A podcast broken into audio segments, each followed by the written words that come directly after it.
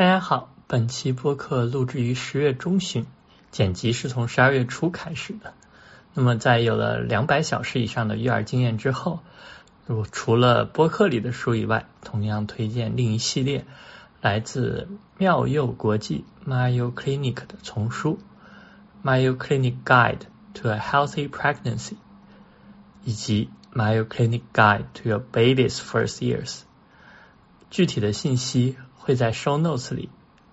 另外，对于孩子在 NICU 的家长可能有帮助的一本书是《新生儿医师手册》第七版。那这本书的中译本是由复旦大学附属儿科医院的新生儿科专业团队翻译的，上海科学技术出版社于二零二零年出版。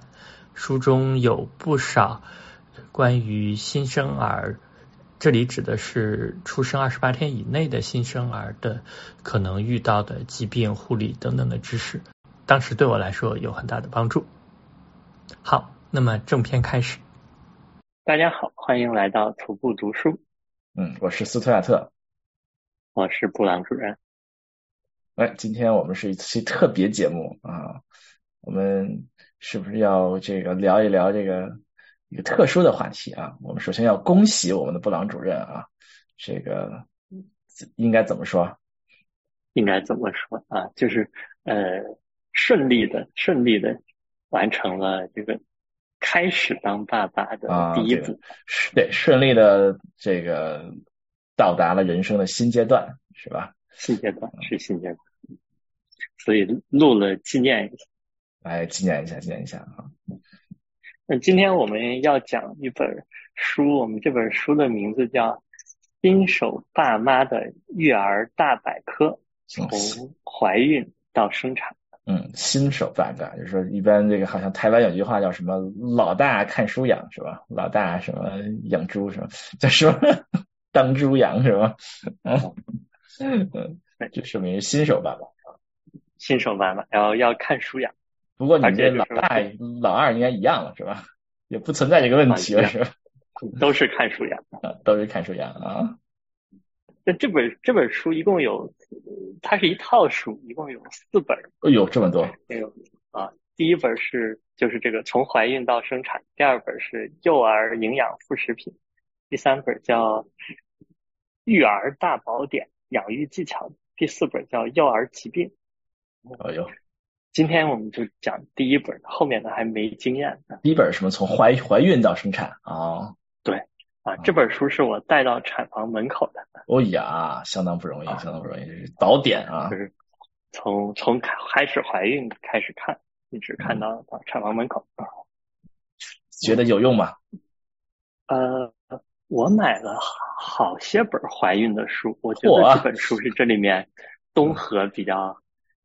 内容比较全面，还挺有用的一本书嗯，我另外一本相对比较有用的是属于扫盲的，就是呃，是叫是本中文书，是六层楼写的那个叫做什么《怀孕呵护宝典》，好像是。哦。嗯。所以还是很有用的啊。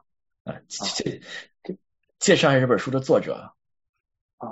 这本书的作者是一个日本的妇产科医生哦，日本安达之子，日本的作者，嗯。啊对，然后我买这本书，它是一个繁体中文版啊，就是日本的日本的书是香港或者台湾他们译的，对，台湾译的，哦，他是什么？综合母子保健中心爱育医院副院长。妇产科部长，这作者我没有没有更多的搜，因为主要是看里面的内容。但他这一套书的每一本的作者是不一样的。嗯，就他是一个日本人写的书，他写的是就是按照他在日本这个医院这个经验写的一本书。对，像这种书我还买过，就我以前买那种旅行书也是，就是日本出版，然后台湾翻译，他会翻译的时候适当做一些本地化。然后这本书里面也有一些内容是是偏向于在日本才会遇到的问题，所以这些内容可能可以忽略，但大部分内容还是比较全面的，而且也比较仔细。它跟我买那本旅行书，那本旅行书中文叫《地球步方》，步就是走路的那个步，步子的步，方是方圆的方。然后它跟那本书的风格依稀有一点点像，就包括那个排版都有点像，就是它会有比较多的细节的内容，还挺有帮助。细节的，是非常的内容详实的一本书啊。啊，对，内容详实到可以是伴随着这个怀孕的过程，特别是当当准爸爸的，嗯，如果是准妈妈有一些不安呀等等的，就可以看这本书，这时候呃给他就给他能够提一些确实切实的，先不说提建议吧，至少切实的有那么一点点共情，或者是知道是怎么回事，也是会对准妈妈有帮助的，我认为。嗯，看来是还是还是非常不错的一本书啊，值得推荐是吧？啊，值得推荐，我觉得就带到产房门口。这这本书大概的呃内容是这样子的，它可以整体看分为两个部分，第一个部分基本上是时间序的，就是说从你孕前到确定怀孕，这一般都是。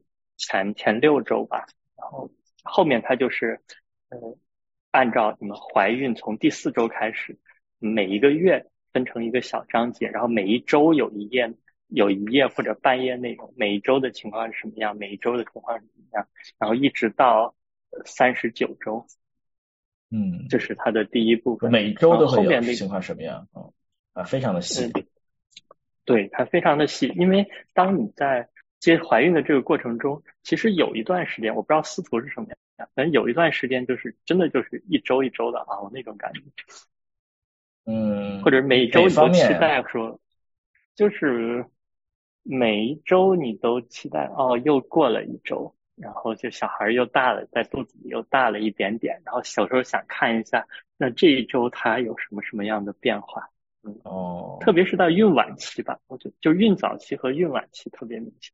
就有点像那个飞机起飞降落的时候，其实是相对来讲比较关键的。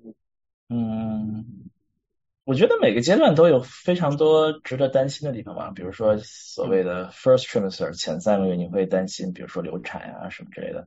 然后到了一一一段时间，你会做，比如说你会做排查，你会怕什么唐氏儿啊，是吧？你有你要有一系列的排查工作。然后到后面，你可能又有一些。孕妇方面的问题，比如说可能可能会有一些什么呃，类似于像很难受啊，睡觉睡不着啊，还有很多人像像我们这个亚洲人很多的这种叫什么妊娠糖尿病啊什么之类的，有这种体重啊什么各种各样的问题。我觉得中间有很多很多孕妇的问题，然后后面有很多，特别是到后面可能孕妇会非常的非常难受，睡觉什么睡不了啊什么之类的。有很多这样的问题，有有一些父母有可能会担心小孩在肚子里不是很活跃的，你会会会嗯对担心书有没有踢多少下啊什么之类的，反正就是每一个阶段都会有每一个阶段的这个这个很值得担心的问题，我觉得会贯穿始终。嗯，中间有一段还是好一点是吧？嗯，对，中间按就按道理说，就是说从呃。孕妇体感来说，中中间有一段是比较没有那么痛苦的，那是相对来说啊，嗯，当然也不等于就是就是完完全全心理上没有这种焦急的感觉啊。啊，对，就是那个时候可能比较相对来讲，是不是难以做作作为男生来讲难以共情一点？我好像那个阶段可能我的共情能力差，是啊啊。啊，基本基本上就是你就是有一系列检查都做完之后，有一段时间，那个时候相对相对来讲，因为第一个孕期一般来说，有一些孕妇会有一些身这身体反应会比较大一些，比较难受的比较比较大一些。那好那到了第二个孕期会稍微有一段时间会稍微好一些啊，嗯，有有一些可能睡觉有些问题，但是但是睡眠没有后面第三个孕期那么那么困难，就相对来讲有段时间。可能会稍微平稳一些，那时候做婴儿该做的检查也也都检了啊，也还没有到天天数踢多少次的那个时候，是吧？但天天其实也数，就就是也没法认真数啊。这个不知道司徒的经验上，我们家就没有认真数，没有法数的，就差不多。就是有的娃经常踢，你就不怕。啊，有的娃就是你感觉一天你都不觉得动的那种，就是有些还挺还挺担心的那种。嗯，啊，那确实会担心。我我家娃不不存在这个问题，就是 不停的踢，一天到头不停踢啊。对。而且其实最就相对来讲比较值得担心，后面其实是我我认为啊，我的观点是脐带扭转啊，不是脐带绕颈。脐带绕颈可能听的比较多，嗯，但脐带绕颈是 B 超能看出来，脐带扭转是看不出来的。你要说担心，那肯定是有很多很多可以可以担心的问题，是吧？但是这个玩意儿，应该尽量不想这个问题，你就不要看书了。我觉得这种问题就听医生就行了，反正最后我们经常听医院嘛。是吗？嗯，医生一般都是会说，就是不要看小红书啊，或者不要看社交媒体啊，是吗？啊啊，对对，这个我听医生说过那么三五次。对，这种东西呢，就是说你自己做也也没有什么用处。比如说有一些事情你自自自己可以注意，比如说营养啊，比如说锻炼呀什么之类的。有一些事情，这些事情也没有什么用处，就是知道了也没用，是吧？你就对及时监控就行了啊。啊，因为到晚期了。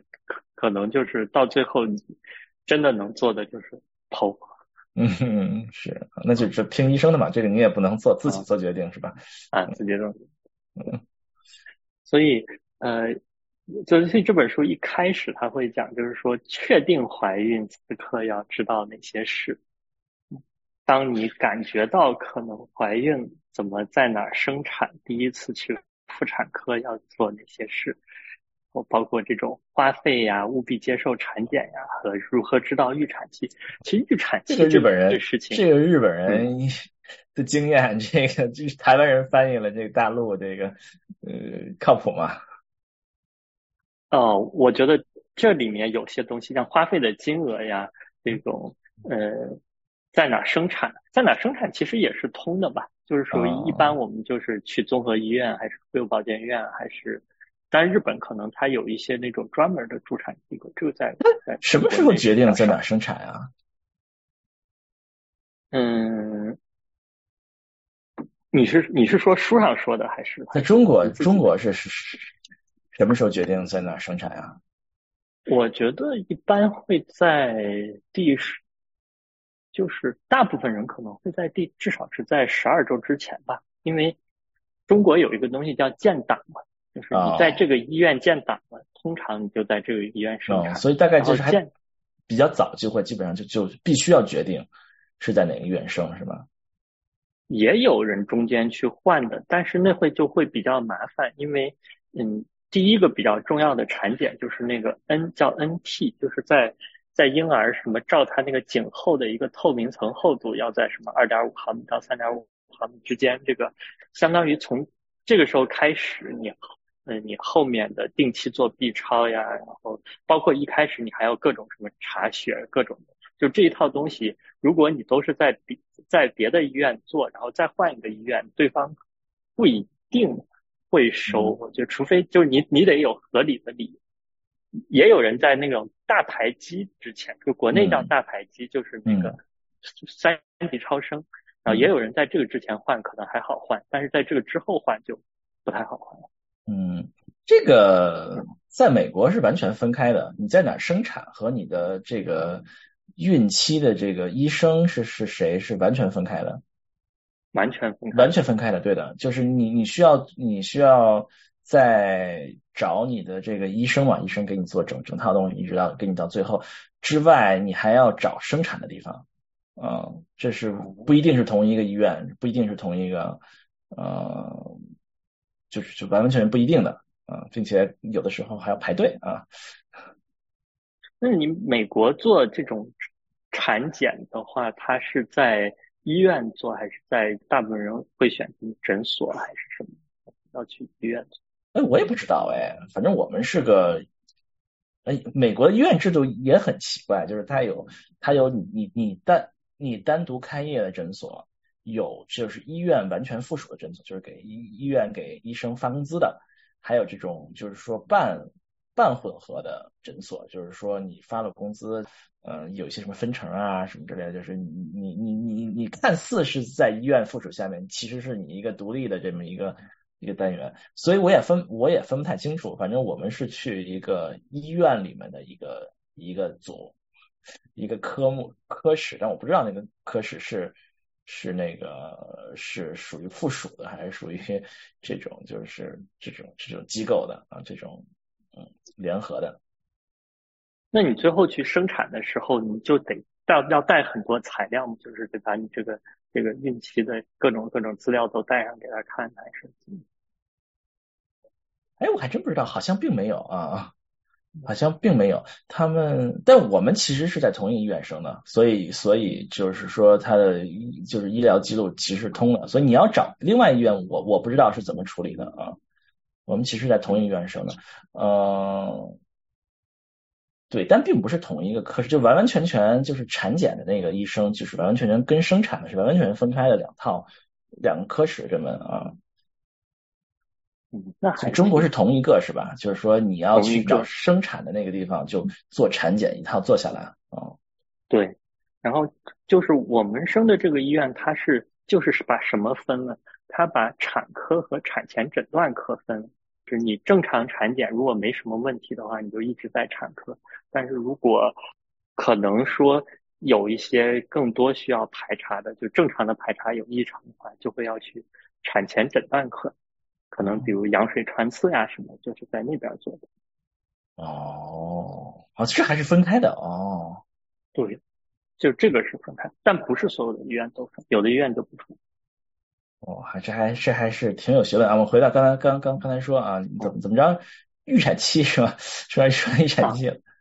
哎，对，这个预产期真的是，就是说，一般不是说怀孕，就很早以前就听说怀孕一般是十个月，后来那个等等真的我老婆怀上，原来是是四十个周，到四十个周，等真的又搞清楚是，她发现她孕周是从。呃，末次月经算的，也就是说，等你真的受精了，其实已经过去两周了。所以真的说，这个小孩在肚子里 full term 就是三十八周。如果是真的是按照他在肚子里的时间。哦，好吧，啊，对，差不多好像啊，对，十月怀胎是把那个另外的两周给给算上去啊。对，而且是。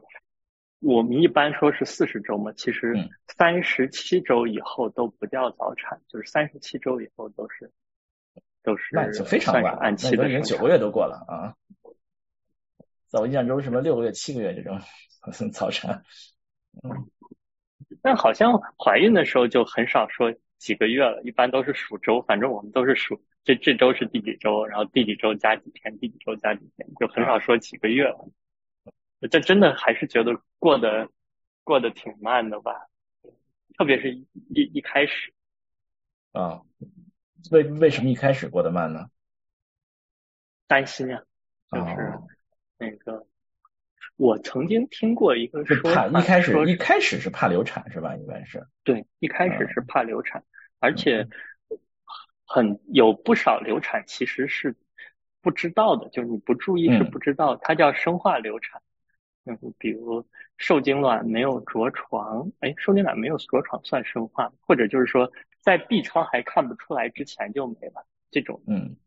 是有的，嗯是就是嗯。对，就是传统来说，一般比如说我我我我不知道国内传统，一般在美国的传统就是说你三个月前不要告诉别人 啊，对对对，国内也是，都是不要，都是很有可能那个。出问题的，嗯嗯，对，但可能是就是三三三个月也是越越越来越越来越这个可能性可能性低啊。比如说你第一次听到心跳，你可能觉得啊，真的是有这么一个，然后又后面又又怎么样做了一个什么检检查，有一个反正是，但是有一个一个慢慢慢慢慢慢是一个信心比较增强的过程啊，嗯。大概我我们我跟我跟父母说，基本上是在第十周，但跟朋友都是在，我跟朋友说也说的比较少。我跟司徒说都是第三十几周。嗯，三十几周啊，对，这种一般都是尽量尽量尽量晚说，要稳定以后再那什么。啊，稳定以后再说。对，所以回到刚才那个建档，国内建档一般。比较早的是在第六七周，就是有人一旦超声照出来，他就会去建档。比较晚的建档是建档，就是我不知道别的地方怎么样。就深圳的话，就相当于你到一个医院，然后你把各种信息填了，一开始给你做什么血啊这样那样的检查，完了以后，然后他会给你发一本母婴健康手册，然后整个孕期去产检都要带这个健康手册去，啊，然后他会在那里面填。这个那个的信息，当然那个手册里内容很多，也不是每个都填，但是一开始会填，然后第一次检做检查的时候填的东西会相对多一点，会问问你之前的什么病史啊这信息。它是一个就是和一个医院的一个关系，就是说我我成为一个这个整个我这个四十周就就交给你了，在你这建个档案，是是这个意思。对对。哦。嗯。而且以前还要。办准生证，但是现在没有了，没有准生证了，不需要了啊 啊啊！对，最早是最早是你要去是要申请别人给你批嘛发证，嗯，然后后来是说你就是告诉他，然后就不用等他批，只是你告诉他了以后，你还可以用那个什么生育保险，但是现在应该是你你告诉都不用告诉。哦，就是就就直接和医院发生关系就可以了，就不用跟政府只和医院关系了啊。对，虽然那个那个呃母婴健康手册那本是政府统一规定，就是就是卫健委规定的格式，就是所有的医院都得用那本的。嗯，不容易，不容易啊！所以到六六到七周就要就要建档了，就去去跟医院保持一个长期联系了啊，不是随便挂个号。十周也可以，十周哦，不用不用那么早，但是六到好像大部分是六到十周。六周，这本书基本上就能听心跳了，是吧？我印象中是，生了一它叫原始胎心胎芽搏动，我记不太清了。嗯嗯，基本上你就是有心跳会见长，在基本上，嗯啊建档了啊。那你自己听听不到，得他做。对对，就他做检查。OK，你建完档才能让他听听到，大概一般是这样，是吧？哎，不，你你先去做检查，然后做检查，等你听到了，你拿着那个超单去建档啊。哦，是这样子啊。对，而且他开始的超声都是经阴道超声，然后到后面才是在肚子上做超声。哇哈，这这么这么熟啊！这本书会教这些东西是吗？这本书应该是有的，就是这我我不确定，但但感觉上应该有。这本书也有什么母子健康手册，但是它是日本版。嗯，一般都搞不太清楚，反正做了就做了吧，是这种的，是是这个超声那个超声。这本书有，这本书有，这本书就是说。呃，而而且就是为啥有时候要做那个经阴道超声，它要测那个什么宫颈管的长度，基本上是到二十周之前，这个长度是能够呃，有的时候有的医院会去监测，因为他担心你的太短了，最后小孩容易体现出来。哦，OK，嗯，我听我听我老婆说，有的这种就是他的那个宫颈管太短了，他最后。整个孕的中后期都是在床上躺着。哦呦，真不容易。啊，那可不容易。看来是这些检查还是非常重要啊。所以他他这这边就是一周一周的写，那么他开始有一个整个月的总结，然后后面是一周一周的写。我觉得这个给你一个这种变化的感觉，对于孕期父母还是有。还是能够精神上起到一定的安慰作用，就会觉得啊，又过了一周，这一周跟前一周什么什么宝宝又长大了一点呀，等等的，还是还是有帮助的感觉。嗯，看来还是不一样啊，是能够缓解你的一个焦虑感啊，看一下这个书可以缓解焦虑感啊，缓解焦虑感。嗯，告诉你会发生什么，虽然你看不见，但是肚子里面有变化了。对对，我最难共情的焦虑感就是那个系统筛查大排畸二十周之前的那种焦虑感。啊，最难共情是为什么？因为我觉得好像就还好吧，就是属于就去就去做就还好。但是当当妈妈的可能会担心有这问题那问题。最近我才体会到，最近我才体会到，而且他做那个做那个系统筛查有个点是说。他需要那个宝宝配合，就是因为他身体的各个器官部分都要看。嗯。那么，如果是那个宝宝那阵在睡觉，他不动的话，就他会让你中间先出去，出去走一走，甚至什么喝点糖，喝喝点喝点饮料，然后然后再回去做。我反正我我老婆做的时候就碰到了这种情况，就是属于你做到一半出来了，出来走一走，然后后但后来他就等了半天，然后医生就让他那等其他人都做完了你再进去。我们我们宝宝也非常不配合，不停的在那游，不停的在那动，看不到，哇塞，就整个就是哇哇哇哇哇就动的不停，浑身动的不停，嗯，非常的不容易啊，看来嗯。看来我，我觉得我，我觉得我们，我我我们家娃，我我现在回忆我们家娃现在的样子，在我们那次大排查就已经看到了，就是不停的动，不停的动，是吗？你大排查你是可以看到它的那个动，它是它是什么样？就是这本书里会有那种什么三维的超声，但是我这边在医院做的都没有我没有做过三维超声啊，啊。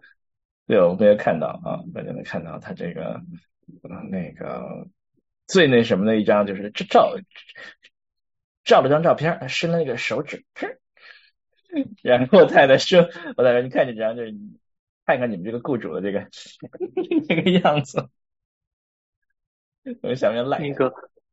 是吗？啊，那你可以。我们这这种超，哎，我们这种超声报告基本上他就会给四张照片，然后也看不出来个什么。然后后来照超看着屏幕吗？啊，后来看着的，但是看着的我觉得也看不出来。就我一开始还自认为什么再多翻翻书，什么买一本超声的书，然后翻吧翻吧，最后能看出来性别。其实最后根本看不出来。性别是看不出来的。啊，不，就你你你你没有经验，性别看不出来，但是你能看出这个脚，这是个头，这是个什么？这是个手，嗯，那还看得很明显。是吗？哦，那你这个可以，我是只能看出来头，因为呃，因为大部每次超声他都会量什么头围啊，然后腹围啊，然后什么什么股骨长，股骨是哪个？就就腿啊，是吧？然后他会量这些，所以你能能看出来头，然后。能看出来他放大在那看心脏，但是手跟脚我都看不出来。我老婆好像看，看不。啊，是吗？我们非常明显，嗯，是吗？我们看不上。嗯，你看，你看，看，你看这个脚丫子，看这个几个手指头啊，嗯，非常明显啊。也可能他解释的比较清楚，跟我们说这是手，你看啊，确实是。啊，他会给你们解释是吧？对对对，他会，他会跟我们说，你看这是什么？你看这是什么啊？哦，嗯。那还挺好的，你就我们就就没有解释，最后只是看那个报告单，然后是觉得，嗯，这看出来好像头有点扁，或者是什么腿有点短什么，嗯，哎，而且像我们做超声的这个医院，它超声那个模型估计出来的体重总是比实际的体重大，嗯，好像是有一定的，对，好像是有一定的误差。嗯，你们做糖筛的时候筛出来了吗？嗯，没有。我啊，我们说一下什么是糖筛吧。糖筛大概是在多少周之前做？十四周还是十二？嗯，好像是对，有一嗯，对。而且糖筛分早糖和中糖。啊，真的吗？早期反正就国内是分这个的。是吗？然后，对我们做的是早糖，就是跟那个 NT 的那个超声一起做，大概是十二周。嗯。还有一个东西叫 NIPT，这里面也写了什么？就是从血里面看一下小孩的染色体，就是抽到那个小孩染色体碎片，然后看一下有没有什么问题。但是他的那个叫什么 recall 是吧？啊，是吗？他就是说，他不是所有的问题他都能查出来。嗯嗯，对，嗯对对，我们老大做的时候做了一个糖筛，然后做完之后说这个说这个呃，因为不同按按照不同的。年龄它它有个范围吧，然后说你们这个范范围是这个属于需要进一步检查的范围，因为我们属于高龄嘛，但不是不能叫高龄了，大龄了嘛。后来做了一个做了一个什么检查？什么什么那个，反正是做了一个某一个检查，然后说没有问题啊。到我们老二的时候，他们就就就就就就说我们我们现在都不做唐筛了，我们现在就都是所有人都是。直接做一个这个 DNA 的那个 sequencing，嗯嗯，然后就就直接抽那个 DNA 做，嗯，直接做那个就直接抽血就行是吧？是抽血不是抽血，好像是抽的什么东西，就就得得个你是有是抽血是吗？是一个针扎进去抽，好像是有个针的，好像是，好像是直接针扎进去。脐穿和羊穿还是？对对对，人婴儿有好几层，就给婴儿做一个 DNA 全测序嘛，大概就就是这样。啊，你猜你抽母母母亲就你说那恩爱什么屁屁你只能只能得到婴儿的片段吧？就是你你要抽到你要看他那个所有的 DNA 的所有的这个，嗯，是第五第五个染色体有没有什么什么什么之类的是吧？嗯，你就得全拿出来，嗯。嗯，你就得把他的 DNA 全拿出来，就你得测一个婴儿的。嗯嗯，所以现在，嗯，这这是怎么是这样吗？真真的现在就是风气变了嘛？就三三年就风气变了，我也觉得很震惊啊。这一般都是父母辈说现在风气变了，什么我们当时就去了几趟，然后现在这个不一样了，是吧？嗯，对，反正是嗯。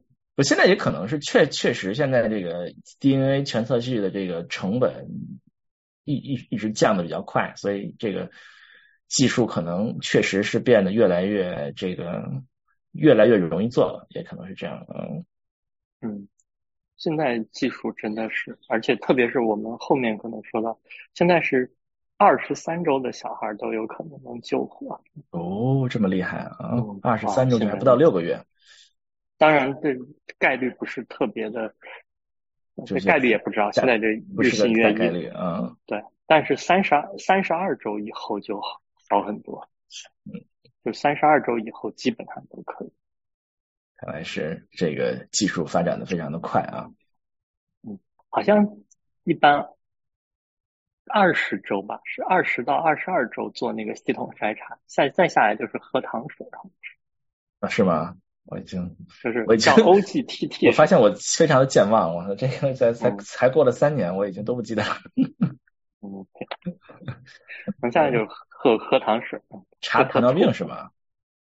嗯，对，嗯，一般如果是稍微，而且啊，你一开始建档的时候，医生会跟你说你孕期体重什么应该是。前二十周是长多少，后面每周长多少，然后根据你现在的 BMI，他会告诉你，就是就是如果你个如果是相对来讲，呃，BMI 比较低的话，其实喝糖水那一关还行，但是如果是 BMI 比较高的话，那个也也算是一关了。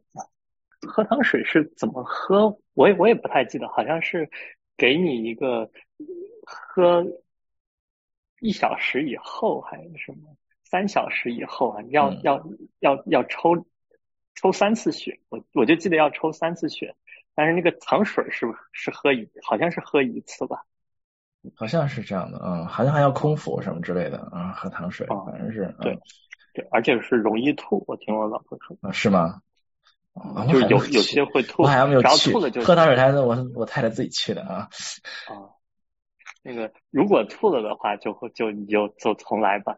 哦呦，这么困难！我的天呐，对对，这是这是喝糖水压力比较大。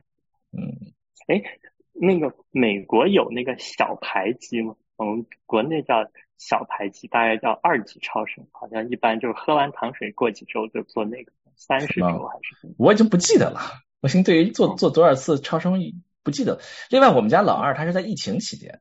所以他们其实有一些修改，他们对于他们的那个，就是有些人就包括其实技术也有变化嘛，就是说他他说老二现在老二说他们是做的 DNA 全测序，所以他们有一些检查可能就是不太一样啊。嗯，那你们老二，比如说你还记得大概多久做一次超声？一个月一次，好像是的。前前期好像一个月一次这样啊，后面好像是会少一些，但是最后但是就后面也不怎么做 B 超了，后面就是监控，我也不知道监控啥，天天那个开心监护是吧？两天就在那儿，啊啊，对对对对，但但最后也不怎么做，好省，就一开始一个月一次吧，差不多好像是。我们 B 超到最后还是我们 B 超最后两周一次啊，这么这么频繁呢？我不记印象不深了啊，那最最后做 B 超是看他那个什么是吧？是看他有没有那个呃缠绕吗？那个看不见，B 超应该看不见吧？应该 B 超可以可以看，他说什么颈部有 U 型压积，就是脐带绕颈哦，但他看不出来扭转，嗯，B 超之后，其实我们就比较关心体重。嗯，体重二点五公斤以下就有可能那个要送新生儿科啊，送 ICU。当然，我们最后还是送了 NICU 啊。我有点不记得了，好像最后有没有做 B 超，我有点不记得了。哇，这个哇。这个是有你知道有有娃之后记忆力就很差的 是吗？哎呀，所以我们要赶紧录。就我觉得就是实实在是事儿太多了，就是有娃之后事儿太多了，就是你会觉得你这个头脑中的信息爆炸式的增长。嗯嗯，对，赶紧录，要不然真的忘了。对，我就记得我生的那天，就好像就是呃，就不是我老婆生的那天，我老婆是中。中午十一点进的产，就十一点手术开始，还是十点往产房推的。就生的那天是有一点点信息爆炸的那种感觉啊，开始有一点点。就但是好像也就跟工作最忙的时候，比如说你要你你要组织一个活动，要把各方面照顾到，有点就是就是那种类似于办婚礼当天的那种。嗯，但是但是但是你男生你又不进去，你就是哎，我想想这样啊，有一点点像那个舞舞台监督类似的是什么 哦啊，就是就是老婆在前面演，然后你是负责各种后面的协调呀，怎么样的？因为我们生的时候两边爸妈都不在，啊，包括你去跟他们沟通啊啥。不在也有不在的便利之处。对我们家老二生的时候是疫情期间，那时候父母也过不来，然后我们两个人去医院，我们还有个老大需要 人看着，我们这这哦也没有什么人看着，都很。那你是怎么怎么？那是带着老大算找的算算还是找的别人帮我们帮我们看一看一下。但是我们从小到大，我们这个老大也没有怎么离开过我们，我们也很担心啊。但是我们家老二还没啥事儿，就跟着人家挺好。我们也很震惊啊。嗯。哎，那你们有做胎教吗？我们其实基本没。啥叫胎教啊？呃，咱不是都是什么呃，在那个就相当于小孩在肚子里的时候，给他什么念念这念念那。啊，是吗？没有啊。我说我们基本没有，我们就是呃，我之前看过一本书，大概就是说小孩五个月之前你不要去吵他。啊，是吗？啊，因为我老婆问过我，我就拿那本书来说说这个，就到时候再说。然后到后来就是就是每天晚上，但也不是每天晚上都念，就是可能一周有那么五三天五天，啊找本书每天念一段，念先念个小王子，然后后来。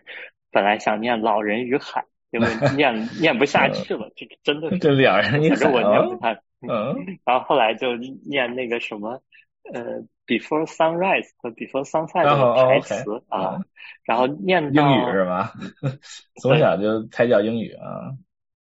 呃，念到那个还剩下最后那个尾巴的时候，我老婆说：“嗯，最后那个留着，因为那个时候周数还没到。”嗯。那个。呃，这个最最后一段你不要念，然后等这小孩生了，最后给小孩，我们后来是小孩生了给小孩念的最后一段，给一个念，另外一个没念。他叫这东西有有这个理论根据吗？嗯，我能看到的一个说法或许是有根据的，就是说当时你给他。念的话，这段是就婴儿到后面是有听力，他他是先有听力吧，就听力，就反正他是有一段就有听力了。所以当你呃等小孩回头生出来哭闹的时候，你可以用同样的声音去安抚他，就是因为这个东西他熟悉，这是可能是唯一一个有根据的，就是他不会让小孩什么更聪明啊啥，只是说他能最后结。减轻你，让你多一个工具可以去，在小孩哭闹的时候能安抚。呃，据说，据说是在小孩在肚子里面是一个非常非常吵的一个环境，就是他听到声音是一个非常噪音非常大的环境，所以你你听这个，他可能能够听到一些，但是就是就算他听力很好，那小孩肯定不可能听到，他啥啥都不会，他可能也听不太清楚。据说可能音乐这样东西，它可能能够能够感觉到一些节奏啊、旋律啊什么的，这是一个非常潮的环境。我也不知道是不是真的啊。我我我我还看见一个这个一个号称是研究说，小孩其实在羊水里面可以尝到尝出你吃的东西，孕妇吃的东西。啊，所以就是就是他他能尝出一点，就是说你你如果想让他喜欢喜欢吃什么东西的话，你怀孕时候经常吃，所以他也羊水里面他可以适应这个味道。嗯，出来时你可能会害吃一点，我也不知道是不是真的啊。那个我老婆以前不爱吃鸡肉，但是怀孕期间我比较爱吃，然后我怀孕期间她就爱吃了，然后她说是不是小孩影响大人？确实是怀孕期间，它的口味变化特别的大啊，特别大，我觉得很震惊的一点啊。嗯，那个那个好像是说小孩到最后会喝自己的尿是吧？嗯，对，好像都是羊水里的，在那个羊水里的，对对对对，它会出来进去，出来进去啊。但是童子尿应该是非常那什么。对，但是但有一个点就是，好像是那种。就超过四十周的胎儿容易发生的一个问题，就是如果他的那个胎便进了羊水，那最后就会他他到时候吸进去就会影响他的呼吸，这个是一个一个新生儿的就出来生出来时候得那个什么得抽出来是吧？那就可麻烦了啊，是吗？那就挺麻烦啊，对，很不容易啊，嗯嗯，对，哎。呃，我看到我我这本书就边说边翻，我翻到七月了。七月这本书里面，他就会提到这个，这个时候可以拍孕妇照。嗯，七月份你们有拍吗？八九十，七月份基本上是第二第二孕期快结束了，是吧？哎，第二孕期是四五六是吧？七八九，第二和第三之间的那个那个。之间啊，我们没有拍什么照，我们也也也算拍了几张照片，没有特别正式的去什么影楼拍，基本上就自己随便拍了几张啊，在家拍，我们也是在家拍，嗯，对自己拍，没有找人拍，自己拍就不算了。我们现在智能手机时代，天天拍是吧？啊，我们是本来嗯，你说。第二孕期我们还去了一趟伦敦，嗯啊，第二第二孕孕期我们去了好多地方呢啊。那你们很厉害，因为我们是，我们是照书养啊。大家大家都说啊，第一孕期和第三孕期是不太好出，不太好出去的嘛。因为第一孕期经常有很多的这个不太稳定嘛。第三孕期你要你要预备有意外嘛，对吧？所以第二孕期是比较比较稳定的过程，身体也比较舒服啊。你要你要想旅游的话，第二孕期是最好的机会啊，去去出去玩一玩啊。对我们第二孕期去了好多地方。嗯嗯，厉害厉害，没有走吗？我们是哪儿都没去，我们对对，我们整个就哪儿都没去。对，不过我我看国内好多朋友也很厉害啊，就生了娃可以到处跑。嗯，我们是发现生了娃之后旅游就非常非常困难啊，所以嗯，就是建议就是第二孕期 想去哪儿走一走啊。嗯。对，而且你看这本书，他说是就也是七个月，说医生嘱咐要静养的，还分不同的静养程度，什么一种就是就是你累了就躺下来休息，然后还然后稍微多一点，就是除了上厕所和吃饭，基本都得躺，确实有这样的。啊，如果这个还不行，就得去医院了。啊，去医院最最严重的就是宫颈管比较软，或者宫颈管比较短，或者是那个前置胎盘。好像是胎盘是这样的，就是我们超声也开始有，就是就是胎盘一开始是说会把那个什么子宫口覆盖，然后后面它会慢，就一开始看到那个不用太担心，它正常情况都会慢慢往上，往上一开始就就会说一开始是比较低，然后后来往上往上就正常。嗯，这些都是比较特殊的情况是吧？就是说需要静养是比较少见的情况对吧？多数人是是建议你你出去锻炼的是吧？我想中。嗯，多数啊，就是我觉得孕期的话，我老婆去做一些普拉提的拉伸，还是对她有一些帮助的。她没有去做那么那么多的锻炼，嗯，会会做一些拉伸，因为她到最后她会腰痛，她肚子大了。嗯，对，最最后锻锻炼也也也是非常非常困难。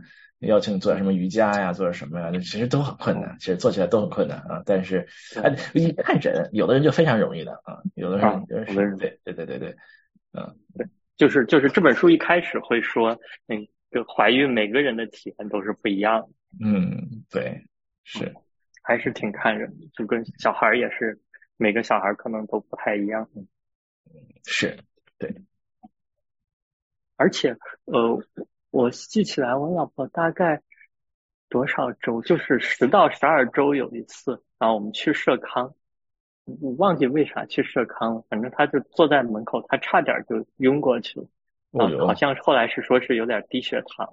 哎呦，不容易，不容易啊。嗯嗯，对，然后后来就是在孕期就是吃什么，就是后面就得吃铁，然后她开始吃一个什么药片儿，还不舒服，他就消化，他整个后面就是他他的难受的点，一开始当然是那种想吐啊或者是什么，然后到有一阵儿就是那个就就胃消化很困难，就胃被顶着了或者是怎么样，到后来就是各种。我怎么不记得要吃那个铁？是吗？这边一般是最最开始不是吃叶酸吗？啊，吃叶酸，然后我会我会吃维生素 D，维生素 D，啊，是 DHA，DHA，啊，钙，钙，嗯，对，铁，国内医院医院都会给开的，嗯。然后补补铁，后来就补那个液体的铁，嗯，哎，我怎么不印象中然后补了维生素。你其他说的好像我都印象，铁有我好像没有什么印象啊。嗯。嗯嗯，嘿，就他铁换过，钙也换过，钙后来是换了一种什么有机钙呀、啥的。对，钙确实是是是是吃过啊，维维维生素 D 也其实，对你主要是你查了这缺，他就给你开啊。嗯嗯，我确实没有印象中吃过铁，也可能我印象不深，是吗？现在健忘啊。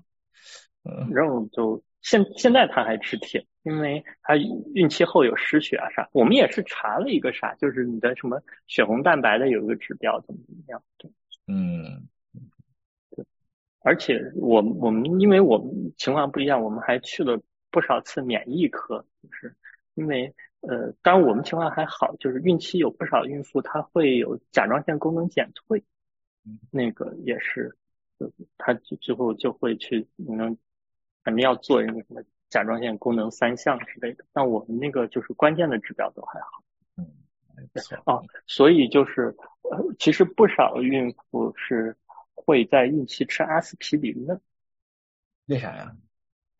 嗯，它是低剂量的阿司匹林，好像是对对后到后期对血压有帮助，就是就哦会相对来讲没有那么高血压，因为。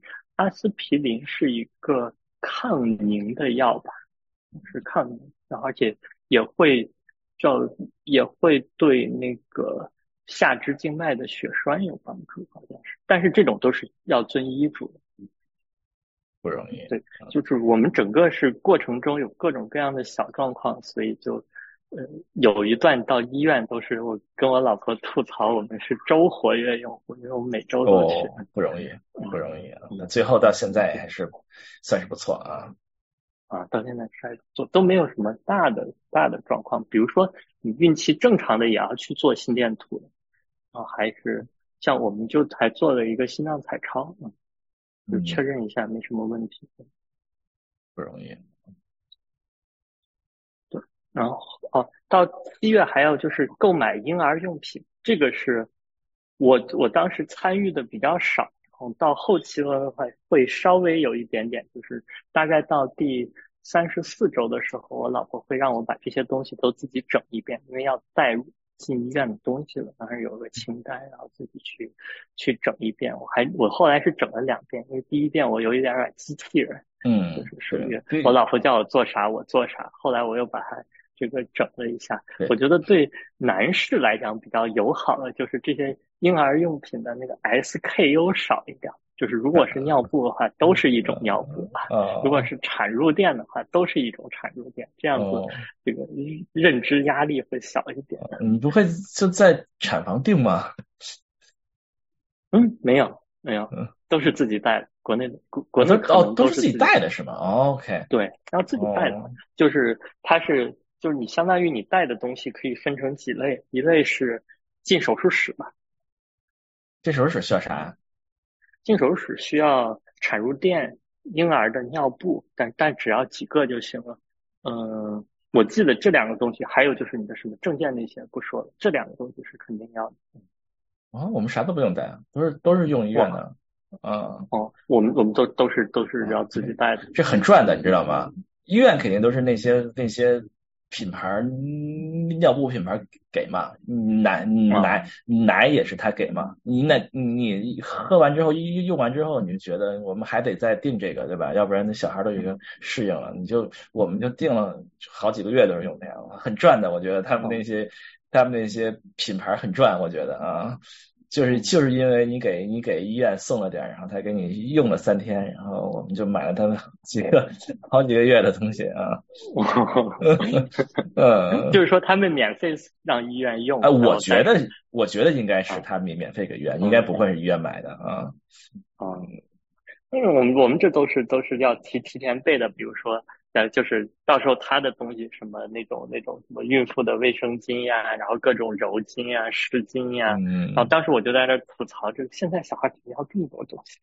但但后来发现，有的当然有的可能确实准备的有一点点多，但是大体上还是就是你得把各种情况考虑到，主要是因为你如果想母乳喂养开始的这种吸奶器，就是奶瓶。然后这个洗奶瓶的，然后这种给奶瓶消毒的、温奶的，嗯嗯，这这个东西就是就是不需要到医院去吧？嗯，我们住的那个病房是有温奶器的，就这种的不带，但是吸就泵是要自己带。啊，泵是要自己带的啊？医院连泵连连个泵都没有？没有吧？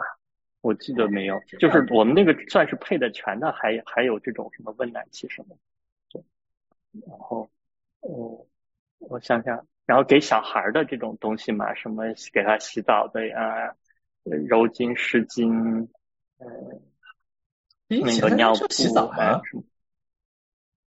反正我我我老婆那给我的那个清单上是有的，还有喂勺、奶嘴什么。你们洗了吗？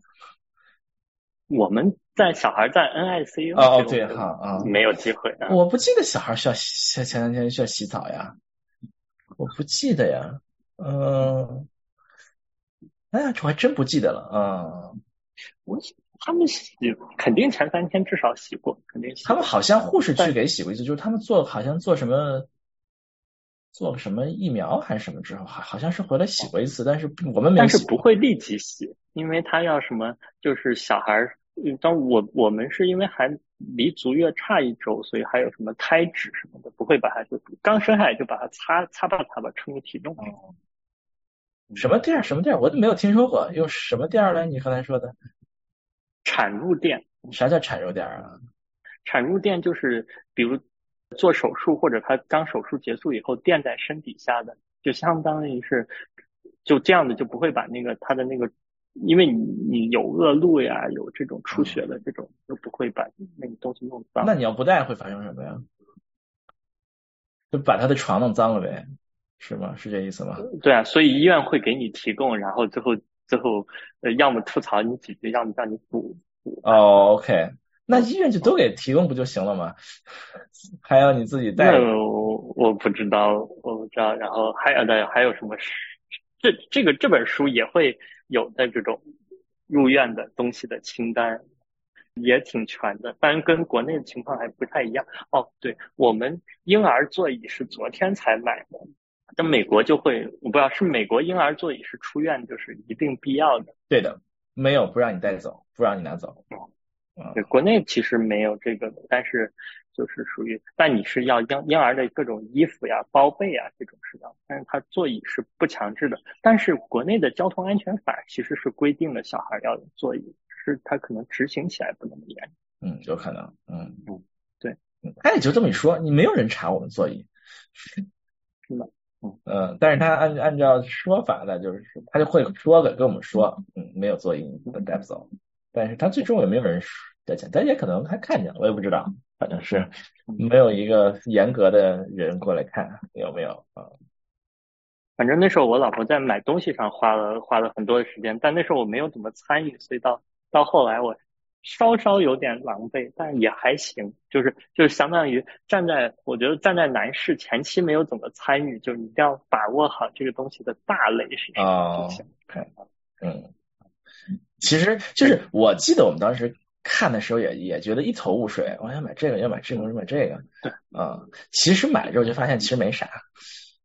哦，呃，基本上就是一套衣服啊，其实然后一些尿布就没啥啊，没啥必须的啊。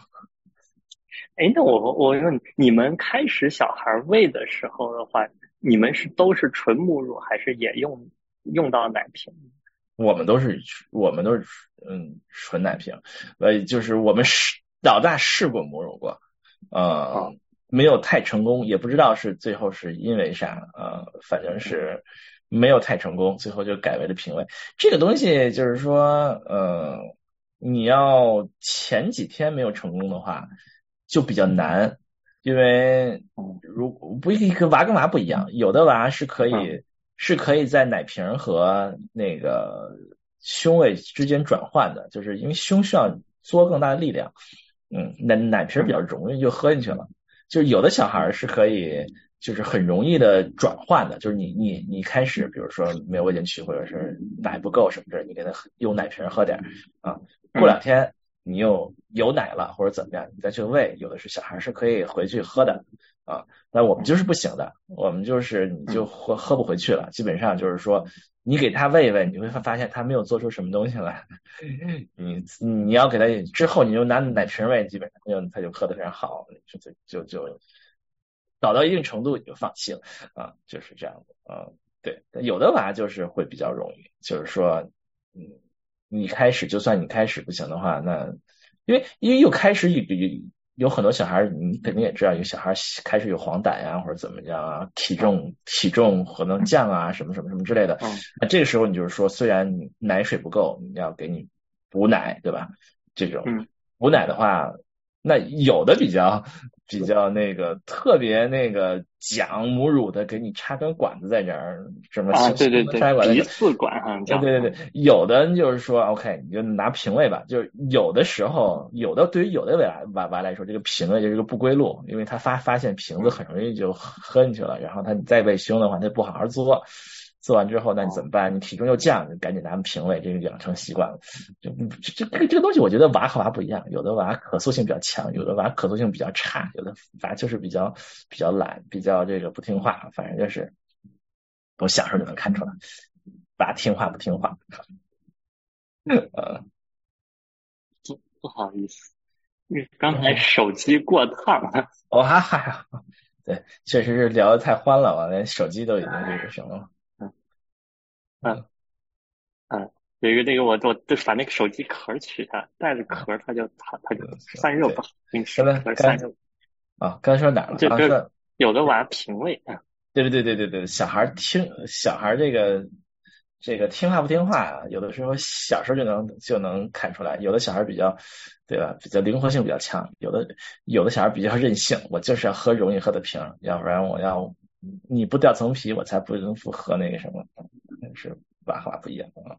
可能母亲的奶水量也不一样，有的母亲的奶奶水量可能比比喝瓶还容易，有的就会比需要比瓶更这个更花费更大的力量才能才能才能喂进去啊，情况都不一样啊。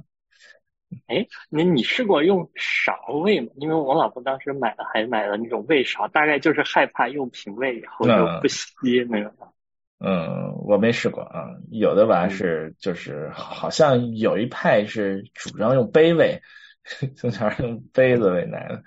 嗯，对。然后还有就是说，好像在奶嘴这个问题上也有争议，就该不该用安抚奶嘴，因为。这个反正医院的这个，我们进 NICU 的时候，你是可以可以拒绝的，但是人家会推荐建议。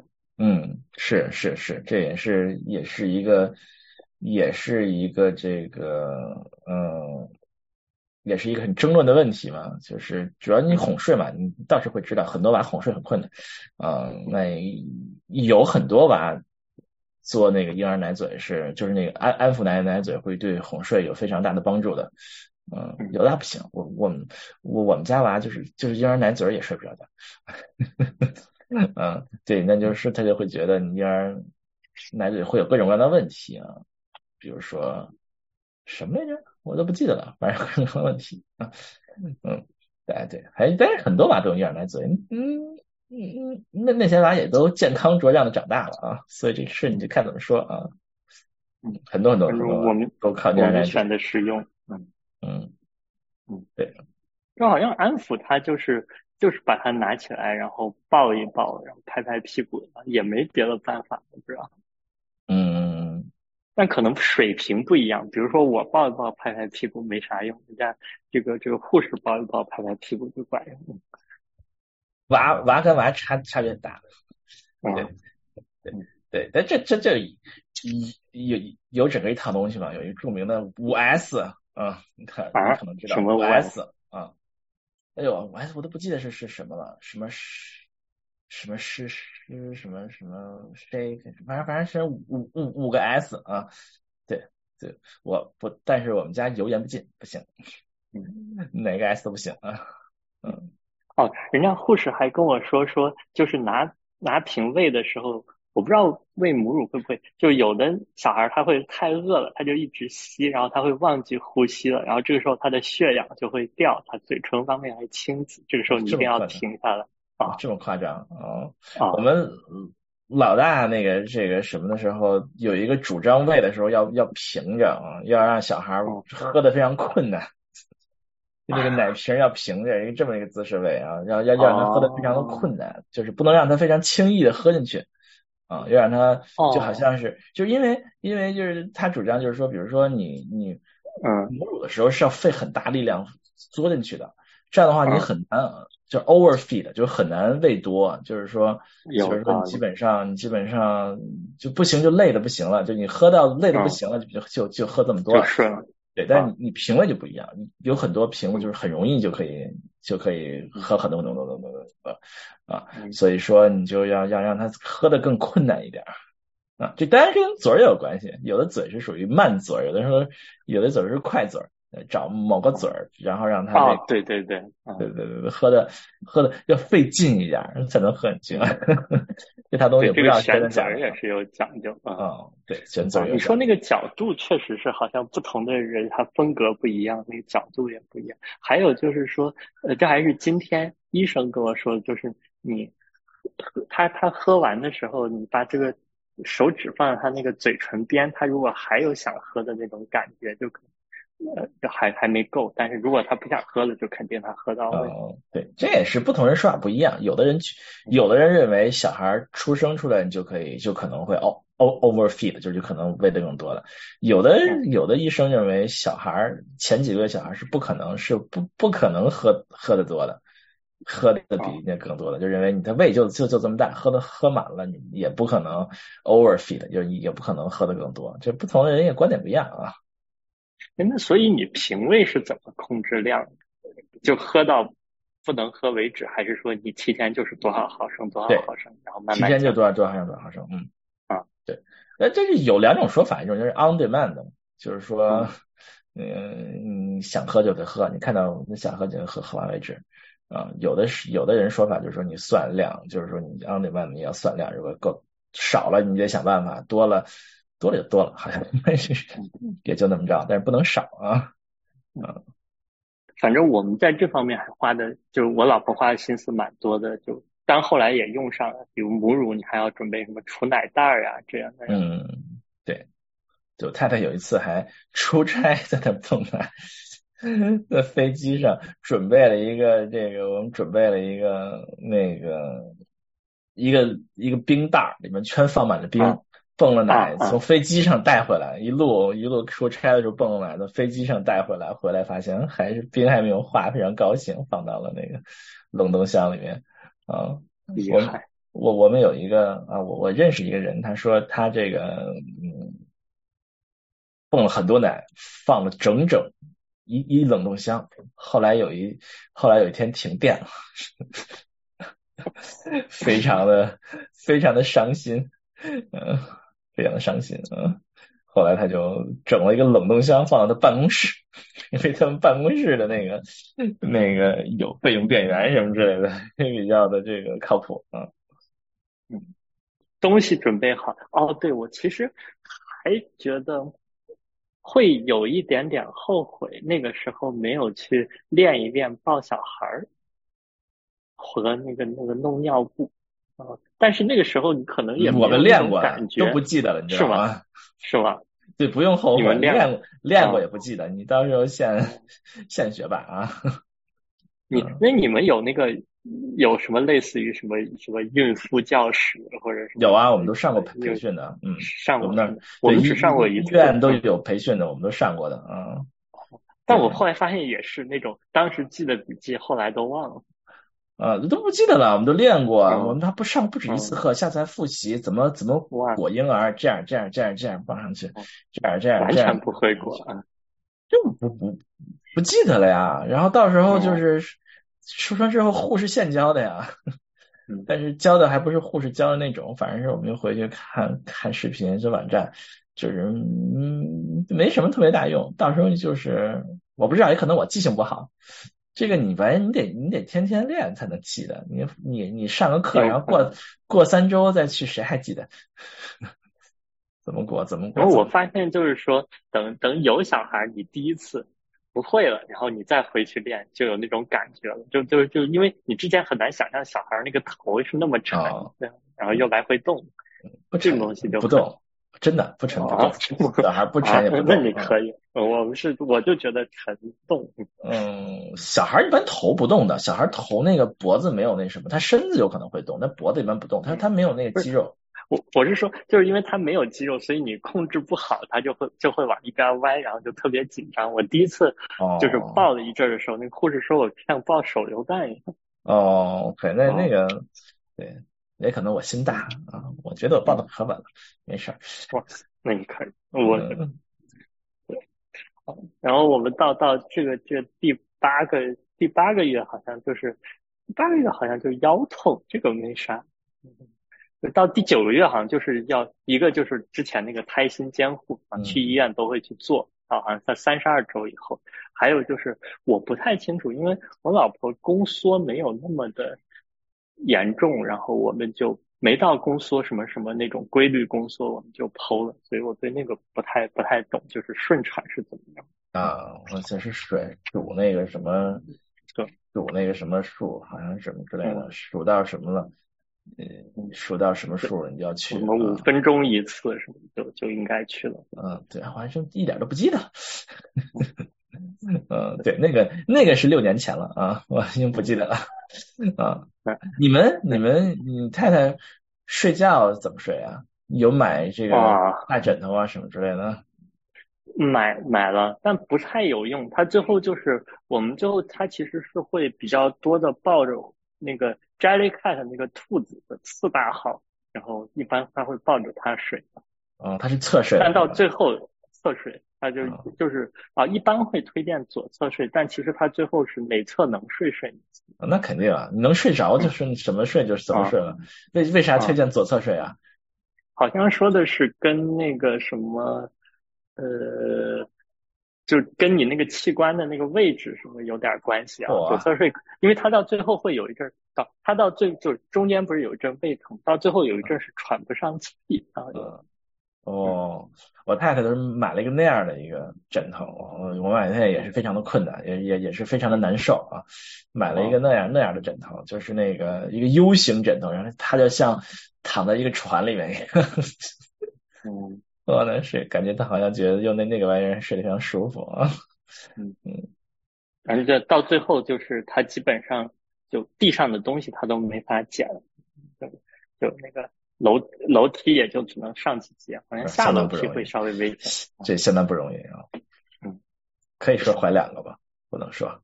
嗯，可以可以可以。嗯，对，这是确实怀两个是非常非常的困难，可以想象，相当相当困难。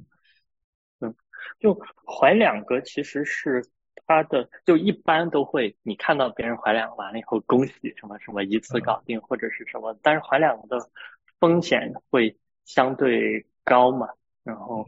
就是呃，所以我们中期也不会出去，然后产检的次数也会相对多一些，而且那个孕期就是它给身体的负担更大啊，就是所以后来我们那个医生说，产检每一次最重要的就我们不是每一次都去做超声，但每一次都会去做尿检，他会说。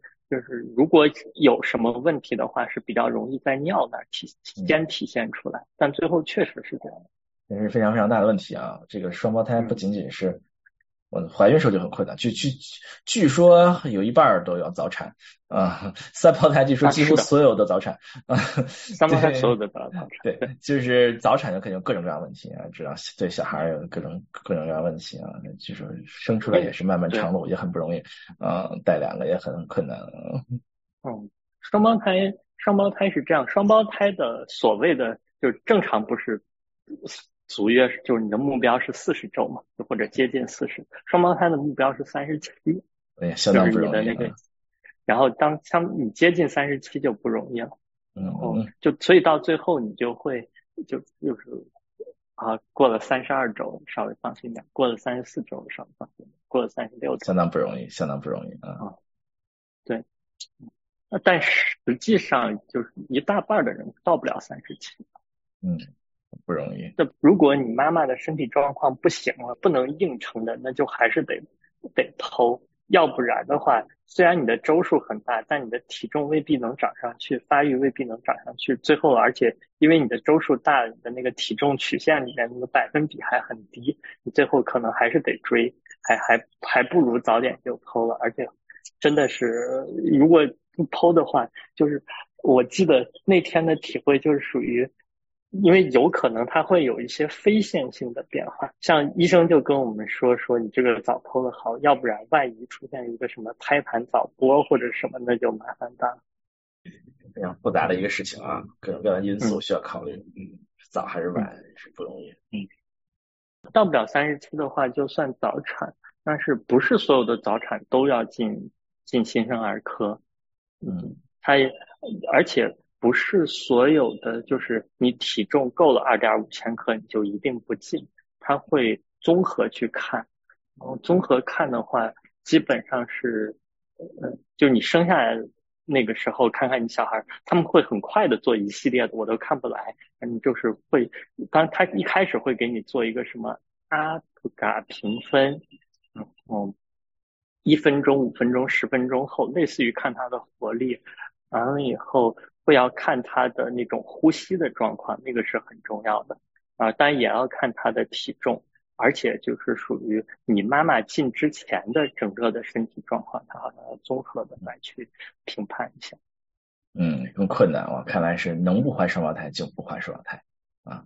这当然也不一定是所有人都能决定，也不一定是这样，也不一定是。但是三胞胎的话，是有的三胞胎或者。甚至可能比较多的医生中间会提醒你减胎，就是你可以去做减胎手术。三胞胎以上，双胞胎一般不会去。嗯，对，相对来讲还还好些。因为看你在你的不同的地方啊，有的地方是可以是可以堕胎的，有的地方是不可以堕胎的，是吧？啊，啊，有的地方是不可以的。啊，嗯，嗯，这这加州是可以，当然是可以的，加州可以的，左派的州啊。嗯，对。所以，呃，就是如果是双胞胎的话，你其实相当于你要做一个进 NICU 的准备，你带一套什么东西，但不同医院也不一样。嗯，相当相当不容易啊。嗯，对，像我们就是属于，比如说我们尿布其实是代购的，就一大包尿布，但是你双胞胎进 NICU，你就要如果两个都进，你就得把它分成两个。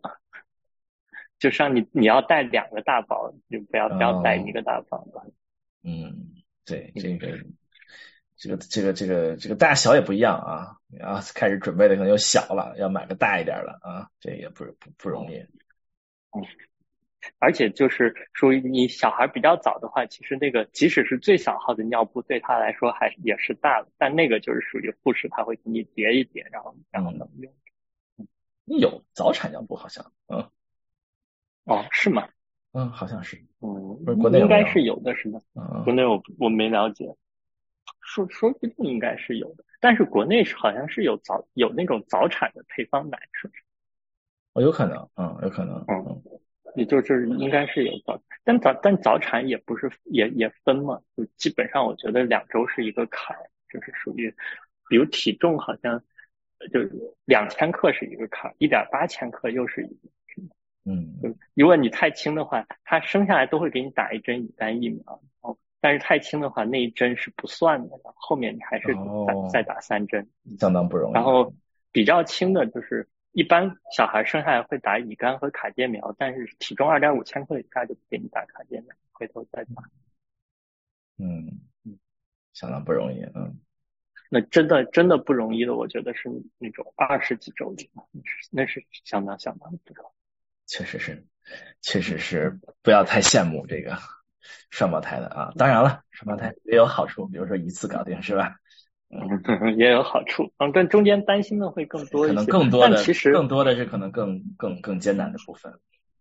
嗯，会有艰难的部分，还有就是你得做那个小孩进 NICU 的心理准备。当然也没有什么一定大，但就是有的时候你不要大惊小怪。比如说，呃，就国内就就中文的表达，如果你做，比如说去去医院，然后医生给你弄了一个什么诊断是先兆流产。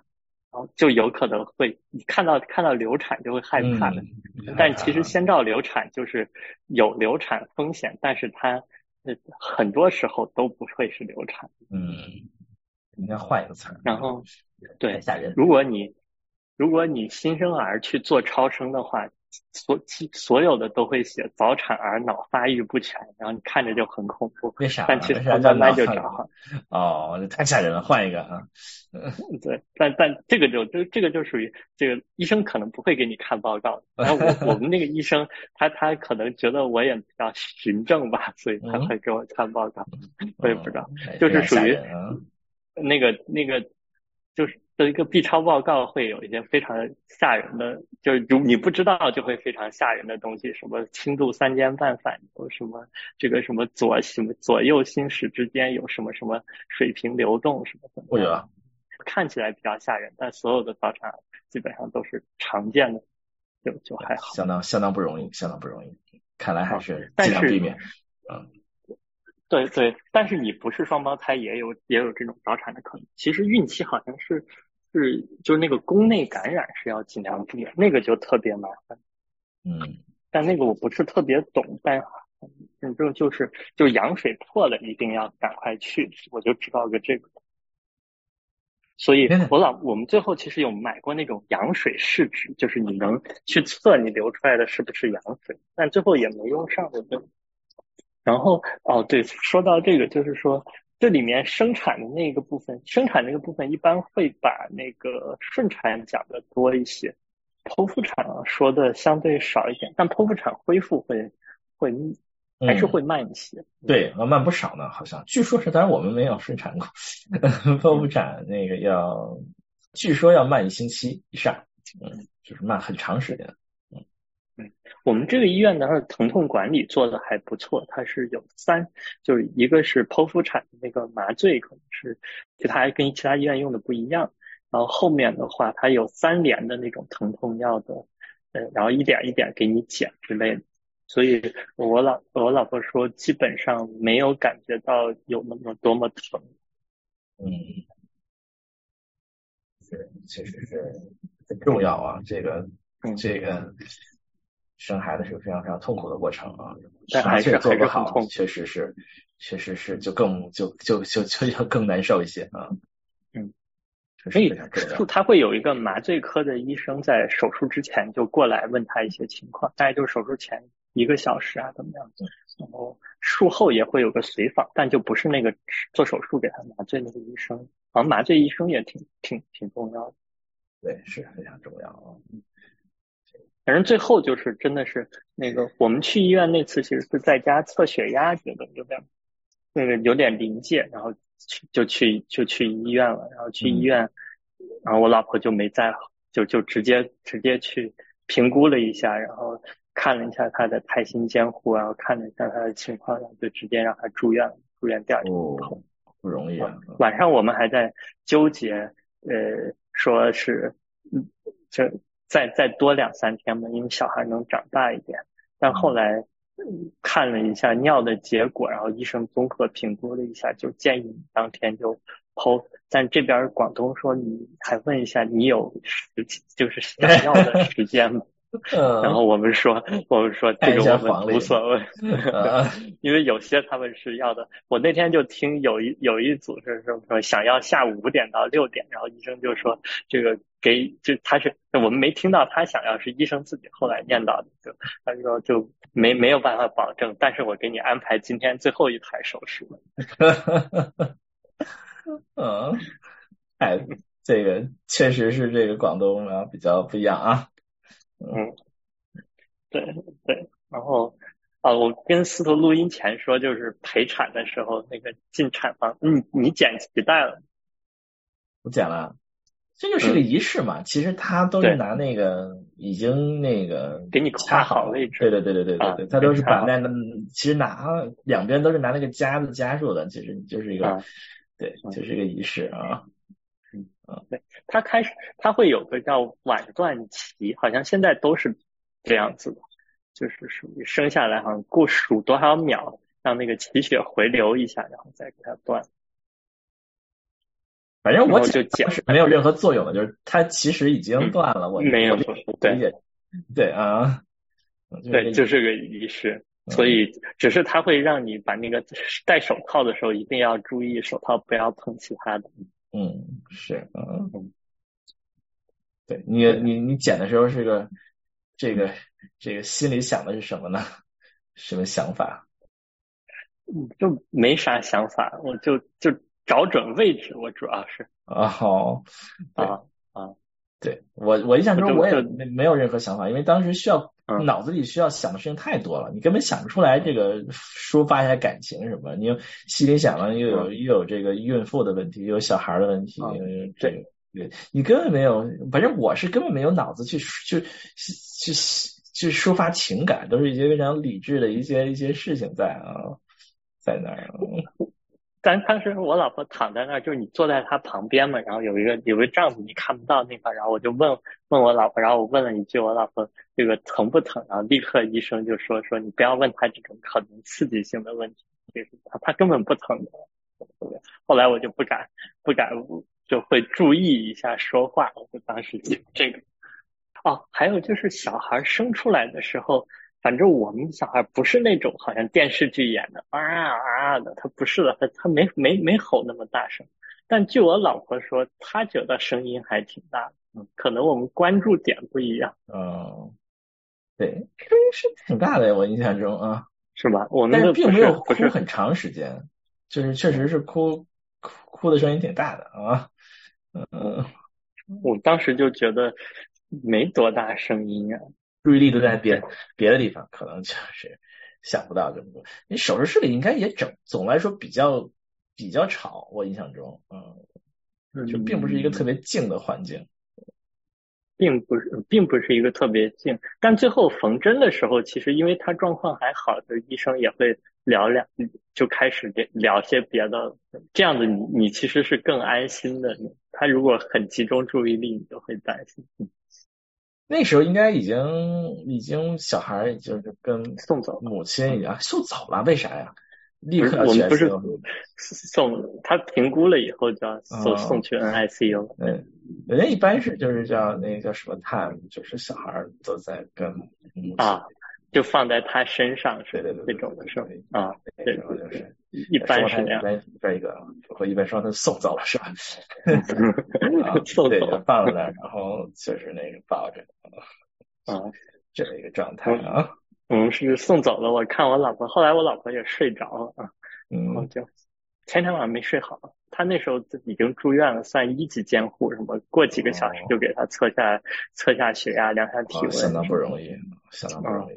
所以他就到后半程他就睡着了，然后糟糕，过了一会儿叫我过去给小孩办入院手续了，然后就那边的医生再去宣教这样那样，所以就是信息量就比较大，非常复杂的一个事情啊，不容易。但是这书书里书里没有啊，书里是一些一些就是怎么样去准备啊啥。但我觉得这本书比较好的是，他会把那个产后的恢复以及一开始的婴儿的照护也放进去。怎么抱呀，怎么换尿布啊，换衣服啊，哄睡啊，还有就是产后恢复。我觉得产后恢复真的是很重要，就很容易就注意力就放在小孩，还是得关注一下大人。嗯嗯，这个也是也是一个非常只有争议的内容啊，因为国内老一辈要说坐月子是吧，要吃什么什么什么什么。不能什么什么什么什么是吧？新一辈可能有不同的说法啊，要怎么怎么怎么怎么样啊？对，这是也是很有争议的问题，嗯嗯，对，嗯，这个我们就所以这本书这个是什么派别的？是哪派的？你说有哪派？就是不知道啊，我不知道啊。一一般说你要。你剖腹产一开始肯定就是必须得卧床，因为你起不来。但是你要坚持每天出来走两圈啊什么之类的。嗯嗯，但是除此之外，你要能干的事情基本都能干。能活动就是希望你多活动，营养也就是也就是平衡膳食，跟平时吃的也没什么差别啊。那差不多吧。这本书大概就是生产当天休息，然后下一天你就可以一开始照顾宝宝了。然后再再后面再后一天你就可以冲澡了。这是顺产啊，剖腹产很难。剖腹产延迟两到三天，出院时间大概是产后一周。但我老婆五天就出院了。就是出院时间差不多，好像都是产后一周嘛？没有吧？没有五天，反正是，好像这边都是五五天，挺常见的。是吗？这么长？啊啊！你是你们是几天？我们三天就走了呀。哇，你这么厉害！就就不非剖的好像就两天吧，好像是，是吗？对呀，哦，嗯，那国内可能我觉得五天是一个比较常见的事件。哦，真的剖腹产需要吗？还是需要的。嗯，当他他当他那个止痛药是一点一点减的。嗯，而且如果你没有止痛的话，那个时候子宫收缩的会会痛。还有就是属于他们有些。就是顺产的有些会做那个会阴切开，那个也会痛，嗯，哦，那个会痛，嗯，嗯，对，相当不容易，嗯，对，相当不容易啊，相当不容易。就剖腹产之后，其实对周围的人帮忙照也有更也有更高的要求，因为你这个你没有照顾孩子的能力，的时间要比顺产更长，就母亲母亲有更长的时时间需要。需要休息，不能照顾孩子啊，所以对周围的人也是要求更高一些。嗯，对，所以如果双胞胎小孩在 ICU 的话，那基本上还是得靠爸爸，就提前要稍微稍微去，但我也没有提前去学，都是都是到到时候就要做，反正我觉得要做很多记录，就是这是有帮助的。你去记录小孩的情况，告诉妈妈，告诉家里的人。还是会有帮助。没有漫漫长路嘛，嗯，很长很长的，还有很长很长很长的路要走呢。嗯，漫漫长路，嗯，后面还有十八年。不过好处是你们就剩十八年了，要是别的人要养养两个，还有二二二十年、二十一年啊。嗯，双胞胎好像是没有，呃，这书里也有提到一些这种双胞胎的一些东西，但其实大同小异，就它整体还还这样，但就是把。早产的那方面做一些准备就好。我们回头可以等我有一定生活经历了，再讲那个带双胞胎的那个事。好吧，好。嗯嗯，今天聊到这里。嗯，对，我们介我们介绍这本书叫什么来着？新手爸妈的育儿大百科。新手爸妈到生产。哦，新手爸妈的育儿大百科，从怀孕到生产啊，是一个日本。日本的一个医院的一个什么负责人写的是吧？对对，讲述了妈妈怀孕的生理变化、宝宝的成长进度，以顺产为目标的各种建议、孕期的不适症状，嗯，以及这个生产过程、产后的这种照护，大概就是这些内容，还是一本比较全面的书，我觉得。嗯，不错不错不错，好。那我们这个希望各位这个怀孕小宝宝的爸爸妈妈们啊，准爸爸妈妈们啊，去如果想找一本书看的话，找来看一看啊。这本考虑这本书啊，考虑这本书。这个这个，甚至是爷爷奶奶们也可以可以看一看，这样子可能哦，因为一代跟一代的育儿观可能也不太一样，对，可能不太一样啊，或者是这个科技也是技术日新月异，水平也不对吧？啊，是。对好，好，那我们今那我们就再次。恭喜啊！我们再次恭喜我们的布朗主任啊！我们这个进入了人生的新阶段啊，这也算是啊还算顺利的翻过去了啊。啊，还还算顺利。